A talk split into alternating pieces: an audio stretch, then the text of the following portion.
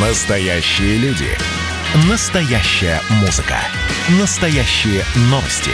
Радио «Комсомольская правда». Радио про настоящее. 97,2 FM. эм. Не отключайте питание радиоприемников. Начинается передача данных. Здравствуйте, в эфире передача данных. Меня зовут Баченина Мария. Последние недели года – это время подведения итогов, и мы по традиции делаем это отдельно про космос. Вместе с популяризатором космонавтики, энтузиастом космических исследований, блогером, журналистом Виталием Егоровым. Виталий, здравствуйте. Здравствуйте. Я начну с вопроса, что лично вы считаете самым главным событием, ну или же хотите, если тройку лидеров? Если говорить о важности для мировой космонавтики, то, безусловно, самым важным событием года был запуск американского космического корабля, пилотируемого Crew Dragon. Но мне лично, как энтузиасту именно космических исследований, а не просто полетов космонавтов, астронавтов, гораздо интереснее Второе, на мой взгляд, по значимости события мировой космонавтики – это реализация китайской программы Чанэ-5 – Э, с доставкой грунта Луны на Землю.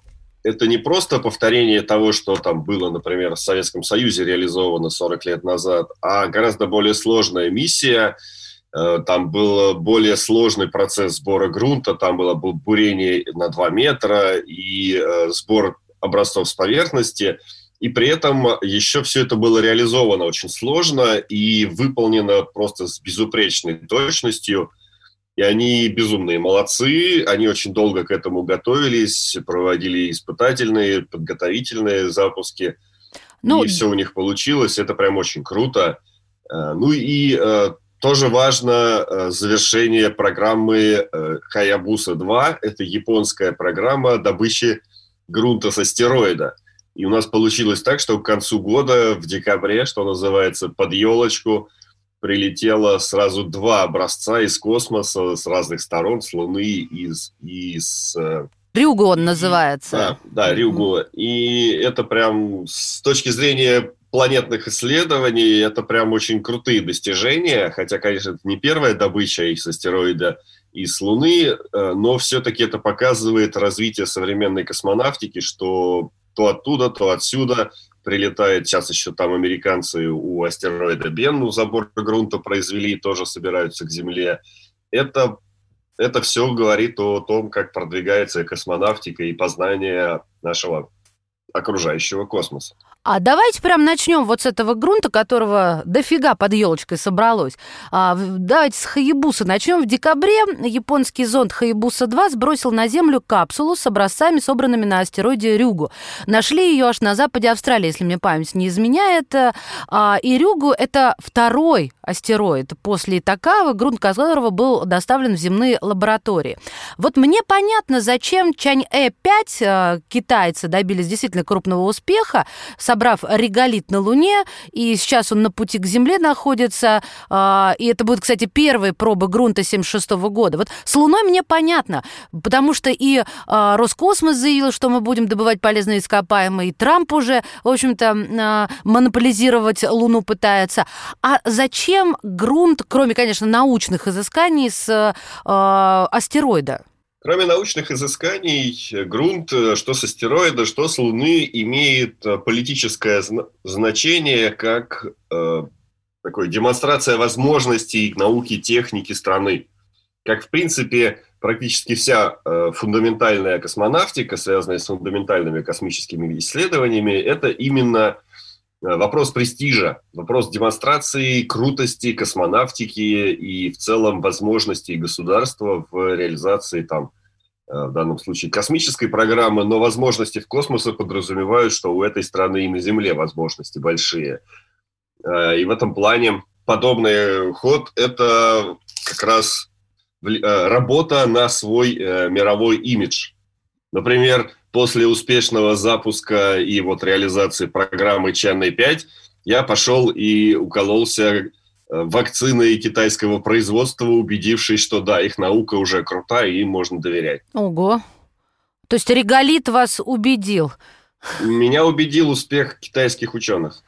Хорошо, но э, тем не менее, есть идеи, как можно использовать образцы с того же астероида Бену, откуда уже НАСА с миссией Осирис Рекс э, собирают образцы. И еще один вопрос, а что они так долго к нам летят? В 23 году только достигнут Земли.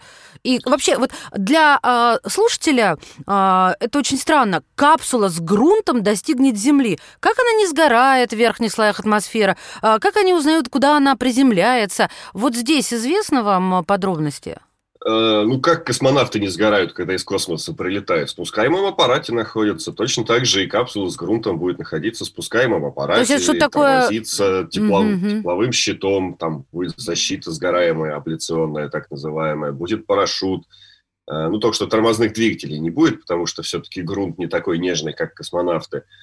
Э, но в целом э, процесс посадки очень похож, и он, в принципе, для атмосфер он один и тот же, там даже что там на Марс мы садимся или на Землю, э, только площадь парашюта меняется. А остальное, и эти процессы отработаны десятилетиями. Раньше вообще, когда нормальных флешек не было, фотоспутники запускали, они фотографировали там потенциального противника и сбрасывали фотопленку в точно таких же э, термозащищенных э, капсулах, которые потом подбирали на Земле.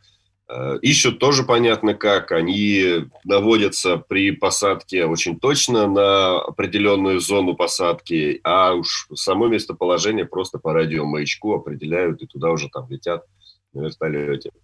Ну, так понятно. что все это не сегодня придумано, этим технологиям десятки лет, и все это работало уже там в 70-е и 80-е годы. По поводу да. грунта, да, вот зачем это нужно? Только для исследований. Это наука. Здесь ничего другого не сделаешь. Во-первых, э, слишком там маленькие э, образцы, малое количество, считанные граммы, поэтому их даже на eBay как сувениры не выложишь, как там можно тот же кусок Луны купить, который к нам прилетел естественным путем в виде лунного метеорита, спокойно можно приобрести, вполне законно. Э, любой желающий может это сделать там за несколько десятков или сотен долларов. А, но вот сам интерес в том, чтобы слетать туда, куда ты хочешь, взять тот образец, который тебе понравился, и доставить э, самостоятельно, вот там без нагрева в атмосфере, без а, дополнительной обработки этого, этой породы, без того, чтобы он врезался в земную породу и перемешался, а вот именно взять такой свеженький, упакованный образец. Но, Но это наука. Никаких э, там драгоценных металлов, э, редкоземельных элементов и всего остального из этого не выделишь, чтобы где-то применить в прямой практической деятельности. Поэтому это лишь наука. И нынешние все договор, разговоры про использование космических ресурсов, они очень далеки до реализации. Э, единственное использование космического ресурса, которое мы можем там, в ближайшие 10 лет предвидеть, и о котором можно всерьез разговаривать, это вода на Луне. И использовать ее можно будет только на самой Луне. Ну, на Землю ее можно будет привести, но, понятно, не для того, чтобы чаек заварить. А так, если мы не э, используем это для науки и хотим использовать для практики какой-то космический ресурс, то в данном случае э, вот вода на Луне, она подойдет для того, чтобы применять на Луне, там, тем же самым космонавтам. Чай заварить, руки помыть, э, разложить на водород кислород, чтобы кислородом подышать, а водород заправить в корабль в космический. В этом плане ее там можно использовать. Но все остальное, гелий-3, редкоземельные элементы, уран, торий, титан и все остальное – это очень и очень далекое будущее, просто потому что все это есть на Земле, и на Земле это добывать намного, в десятки, в сотни раз дешевле. Ну, скажу для слушателей, что а, вот этот вот а, астероид а, под названием а, Бенну, а, он находится в 320 миллионах километров от нашей планеты. А я хотела вот о чем спросить. Регулярно мы слышали фразу э, в этом году, что космос потерян для России.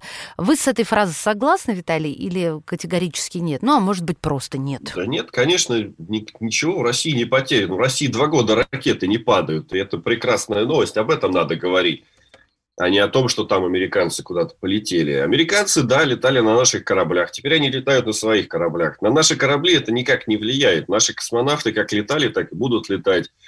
Россия как имела практически весь спектр возможностей деятельности в космосе, как и крутые все остальные крупные космические державы, те же самые американцы и китайцы, так и продолжает иметь. Все у нас есть, и э, ничто нам не мешает и запускать на Марс, на Луну, э, ну, кроме там, э, кроме, кроме Министерства финансов. Э, да, у государственного бюджета там нет возможности делать все сразу. Э, хотелось бы, но да, у китайцев и американцев денег в этом плане побольше. Ну, давайте как по заказу. Второй год э, Роскосмос заканчивает действительно без аварий. Если мыслить вот двумя годами, за 26 месяцев осуществлено э, где-то 50, э, да, осуществлено 50 успешных космических пусков. И вот э, такой чистой, скажем так, истории э, российская космонавтика не знала, наверное, с года 93-го. Что у нас? Тяжелая ракета «Ангара», обзор Вселенной в рентгеновском диапазоне с помощью телескопа «Спектр-РГ» ФРГ. Перебазирован морской старт э, в Россию. А, что еще, господи помилуй? А, ну, в общем... Модуль наука доведен до готовности к ну, не к запуску, но, по крайней мере, к отправке на Байконур. Это очень большое достижение, потому что этот э, процесс откладывался почти 10 лет, и, в общем, давно пора, и, наконец, это свершилось. Она уже на Байконуре готовится к запуску в следующем году, и это тоже важно. Друзья, прервемся буквально на несколько мгновений и будем продолжать подводить итоги, космические итоги 2020-го вместе с популяризатором космонавтики Виталием Егоровым. Не отключайте питание радиоприемников. Идет передача данных. А вот о чем люди хотят поговорить, пусть они вам расскажут, о чем они хотят поговорить. Здравствуйте, товарищи! Страна служит! Вот я смотрю на историю всегда в ретроспективе. Было, стало. Существует человек, который поставил перед собой цель да, и сделал то, что сегодня обсуждает весь мир. Комсомольская правда. Это радио. Передача данных. Мы возвращаемся в эфир. Это передача данных. У микрофона Мария Баченина. Космические итоги года. Да, это отдельное блюдо, и мы по традиции делаем это вместе с популяризатором космонавтики, энтузиастом космических исследований, блогером-журналистом Виталием Егоровым. А вот, знаете, я э, вот волнуюсь очень за трещину. То дыра, ну, понятно, ее заклеили, все нормально. А вот теперь трещина. Правда, э, я успокою для тех, кто волнуется, что э, утечку удалось контролировать. Такое ощущение, что МКС разваливается. Вот у вас есть мысли, идеи, откуда вот это, ладно, дыра бог с ней, вот она просверлена, там виден человеческий фактор, а трещина? Ведь было опровергнуто мнение про усталость металла. Что, вот, что тут может быть? Какая причина? Э, ну, какой-то результат деятельности, скорее всего, сознательный. Кто бы там что ни говорил, но когда-то где-то кто-то долбанул, и, видимо, не раз, если она там не одна. И здесь э, нужно смотреть, когда это происходило. Ну, это примерно известно, там, сентябрь 2019 года. Смотреть, что в это время происходило, что в это время делали. Но в данном случае важно смотреть не кто виноват, как будет развиваться ситуация в дальнейшем. И вот здесь как раз э, очень важная роль окажет следующий запуск грузового корабля. И он будет пристыкован к этому стыковочному узлу, который находится за переходной камерой, вот, которая протекает. Э, и эта стыковка покажет, насколько вообще возможно будущее Международной космической станции, ни больше, ни меньше – пока говорят, ну да, вот утечка небольшая, но э, что будет дальше, если мы будем эксплуатировать этот э, стыковочный узел, который, в общем, нужен для работы станции в обычном режиме? Сама по себе она находится в хвосте станции, и если ее закрыть, станция может спокойно работать, по ней можно будет спокойно перемещаться, ничего страшного не произойдет. Но э, когда станции нужно повысить орбиту, там она постепенно снижается, потому что тормозится о верхние слои атмосферы, у нее площадь-то большая, солнечные батареи, как паруса, ее надо подгонять. И вот ее подгоняют двигателями э, кораблей «Прогресс», которые стыковались именно к этому стыковочному узлу, который mm-hmm. за этой переходной камерой. Э, и, соответственно, вот давление э, работы двигателя оказывает работу на всю станцию через эту камеру, через стенки этой камеры. И вот Стыковка – это определенный удар, работа двигателя – это определенное воздействие. И вот если эта работа способствует расширению этих, этих трещин, вот это уже плохо. Это вот прям серьезное событие, которое может повлиять на будущее всей Международной космической станции. И вот э, ближайшие месяцы следующего года они должны показать, есть ли это воздействие, можно ли, как в прежнем режиме, эксплуатировать этот стыковочный узел, действительно найти эти трещины, заклеить скотчем и забыть на 5 лет или там на 10 лет, сколько станция будет летать. Либо это действительно серьезное решение Э, уже для судьбы станции всей вообще, либо там как-то серьезно придется перестраивать э, всю логистику, все процессы управления станцией. И это, э, вот это важное решение, которое будет принято в начале следующего года. Слушайте, а если станция ну, перестанет существовать, как быть-то?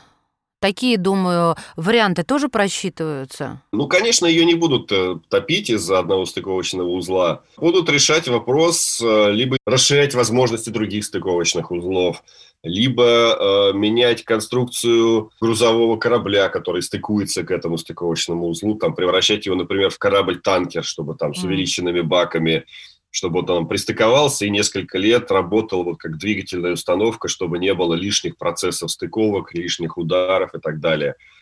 Э, ну, вопрос, в общем, вопрос решаемый и инжи, в инженерном, инженерным способом, но, конечно, вот эти все обсуждения, есть же э, и сторонники МКС, и противники МКС, и в России, и в США, и между ними идет постоянная полемика, каждый излагает свои аргументы – и, конечно, вот это событие, это, эта проблема с э, этой камерой добавляет козыри тем, кто говорит, что все, надо от МКС избавляться. Ну, понятно. А, я сразу для слушателей тоже скажу, что это не простой скотч, да, которым клеют. Это, это совершенно непростая штука. Это такие технологии, которые созданы специально для космических работ. Там космический скотч, он от обычного скотча отличается тем, что у него вот эта основа, то, что у нас полиэтиленовая лента, э, там из каптона. Каптон – это такой материал, который не подвержен воздействию вакуума, не подвержен перепадам температур. Там один рулон такого космического скотча, например, стоит примерно 20 тысяч рублей.